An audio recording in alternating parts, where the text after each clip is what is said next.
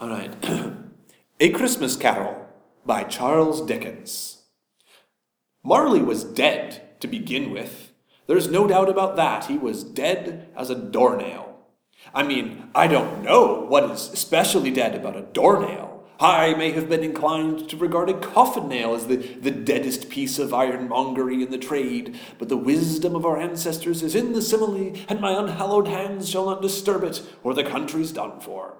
I will therefore repeat emphatically that Marley was as dead as a doornail. Uh, wait, wait, wait. Hold Scrooge on. knew he was. Hold on. No, no. We don't have time for this. The modern man doesn't have time for this. Let's speed this up. Can we do this, please?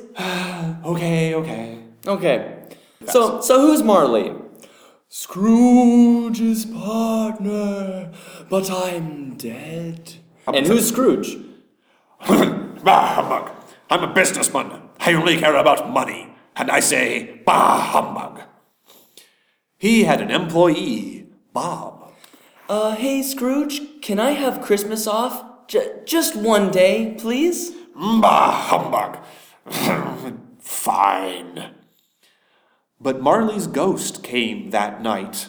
I want to help you, Scrooge, to learn the true meaning of Christmas. So that night, the ghost of Christmas past came. You used to be so happy, Scrooge, really? Like when I was a child? but then you became too greedy. Your, your girlfriend broke up with you. You don't really love me? because all I care about is money and business. Then the ghost of Christmas present. Everybody's celebrating and happy, except you, Scrooge. Really? But they're also poor. Let's take a look at Bob's family. Merry Christmas, everyone! And his tiny, sick little son. God bless us, everyone! Is is is he going to be okay? Who knows? I'm out! And then the ghost of Christmas future. He was really creepy and he didn't speak, but he showed the world when Scrooge had died. Did you hear old Scrooge died? Eh, no one cares about him anyway. He was a jerk. Oh no, my own grave. Am I going to die? Ah. And then Scrooge woke up. Real life, not ghosts. Hey, boy outside my window. Yeah, old man smiling for the first time in years. Um, here, here's some money. Go buy a really nice dinner for Bob's family. And don't say it's from me. this is fun. And from that day on, everyone said Scrooge was a different man, much happier and generous and kind. My Scrooge is so much nicer now. He's so generous and kind. The end. Merry Christmas, everyone! And listen to the Family English Podcast, bring you the English that you crave. My name's Will. And my name's not Ebenezer, it's Isaac. so that was the very, very condensed version of a classic Christmas story called uh, A Christmas Carol. You may have heard the name Charles Dickens. Um, so we brought you that, and it's all about finding the true meaning of Christmas. We want to find the true modern meaning of Christmas. So, I mean, that was all well and good for Ebenezer Scrooge in 1843, but I mean, things have changed a little bit. And when I, I mean, even think, I think even Christmas has changed some. So, Will and I would like together to bring you a modern Christmas carol. All right? Let's begin. So, Merry Christmas, Family English Podcast listeners. Here we go. Okay, a modern Christmas carol. Meet Benny. Hi. He was a pretty ordinary guy, but. I can say it myself. Okay, okay. I'm a I'm a pretty ordinary guy. I live in the modern world. Benny was really I was really struck struck by something he I heard. Fine. Sheesh. I heard a guy on the phone. I didn't know him. I had never met him before. I never even heard his voice. Man, you know all this crap, and I can't afford it. They don't really want it. Gotta do a lot of stuff and s- decorate everything and eat cookies and drink eggnog, and someone's gotta put on a red suit and a fake beard and say ho ho ho, and it's like, what's the point? Why do we need Christmas? That really got Benny That thinking. really got me thinking. He wondered. Excuse me. Fine. I wondered, really, what's the point of all this? What's the point of Christmas? In this story, I hope to find out. said Benny. They know. Benny's kind of like Ebenezer. No, listen, they know. Like Ebenezer Scrooge in the real Christmas Oh my Carol. gosh. So, Benny got a visit from the ghost of Christmas tradition. That's my line. Yeah, you see how it feels? Say, Benny, I'm the spirit of traditional Christmas. I'll help ya have a perfect holiday. It'll be just the way I remember it from my childhood, which is the only right way to celebrate.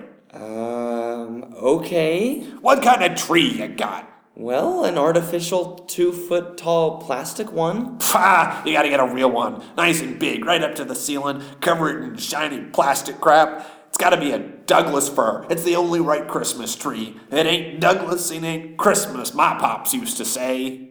Um, but my landlord in my apartment won't allow a real tree. Ha! Get a house then. You need a nice big front yard, maybe with a hill so your kids can go sledding. Uh, it doesn't snow that much here. So move to Ohio. That's where I grew up. Land a real traditional Christmas there. Now, what's with this music? I, I mean, it's just pop stars singing Christmas Mm. songs. No, nothing but the real Christmas music. Handel's Christmas Oratorio. No! Bing Crosby, White Christmas, Jingle Bells, chestnuts roasting on an open fire, Jack Frost nipping at your nose. Okay, listen. You know that that song was written in, in LA in the summertime so that they could think about chestnuts roasting over an open fire, to make them think about snow and Christmas. Listen, your traditionalism is manufactured nostalgia. I, I'm, I'm going. Wait, I didn't even tell you what you should eat. Then came the ghost of Christmas presents. Said the narrator. What? Yeah, I can do it too. Presents! Jolly wrapped parcels of sheer delight! Christmas magic distilled into the most perfect expression of happiness! Unless you're not a little kid, then you get ties. I don't think that's it. Honestly, I I don't like ties. I wear ties.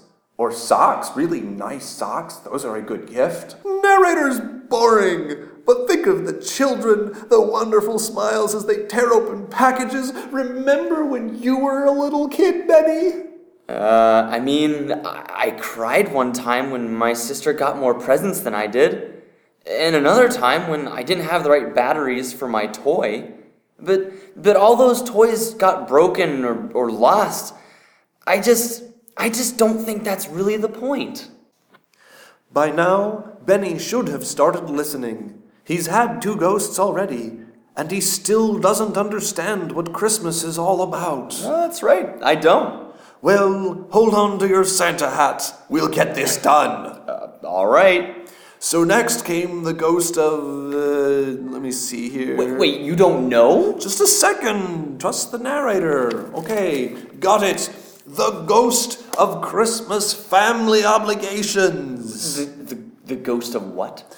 Yeah, I gotta go see a lot of family for the holidays. Uh, Dad keeps saying he'll be so disappointed if I don't come. Wait, wait, really? This is the meaning of. But it's the first Christmas since my parents split up, and it's just painful watching them pretend they can still stand each other. Wait, are, are you the right ghost narrator? And One of my aunts gave up alcohol rehab, but the other joined a cult that thinks even chocolate is wrong. and What? She's divorced again and keeps asking why I'm still No, single. no, no, stop, stop, stop. How is this the meaning of Christmas? Tell me. because everyone I'm supposed to love is all together in the richest one's living room, eating terrible fruitcake and pretending to be really happy because you have to be happy at Christmas time. You can't be sad. Oh, really? That's it? That's it, I guess. So, Benny finally learned the true meaning of No. Nuh-uh. no. How can you say that? You've had three ghosts, the story's over. N- No, there's there's got to be something more. I, I'm gonna keep looking. Wait, I've got more ghosts. Like what? the ghost of credit card debt. Yeah, you pay more than you can afford now, and then you don't really go broke until June. Seriously? Um, the ghost of trying to wrap weird shaped boxes. Uh, maybe a little more tape, or but where does this fold? And now the white side's showing, and ah, it tore. Screw it, mummy wrap it. Narrator, are you even trying anymore? Hold on, hold on. The the ghost of pine needles in the carpet. You know, oh, forget it. You're not helping. no, wait. What about the story? And look, you'll figure something out. I'm leaving. So Benny completely failed to learn about I Christmas don't care what you say anymore. because he was dumb. I don't care. He wanted to have a real A celebration real celebration that meant something. that meant something. But everyone else was busy, doing really Christmassy things like shopping. like shopping. So he went to a couple other families. I know. They didn't have much at all. And, and no one to celebrate Christmas with. Like a, a single mother with a child, and, and uh, a worker who got hurt on the job and, and couldn't work anymore. And, and even a nice man living under a bridge. he had the greatest stories.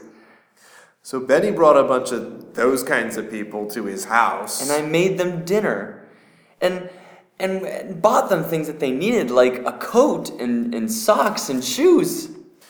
it sounds pathetic. And it was wonderful.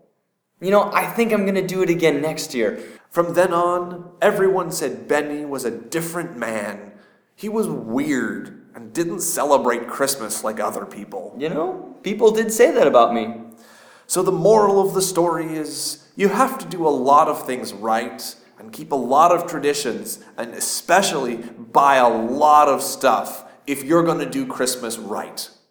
And don't be like Benny. Merry Christmas, everyone, and Happy New Year. The end.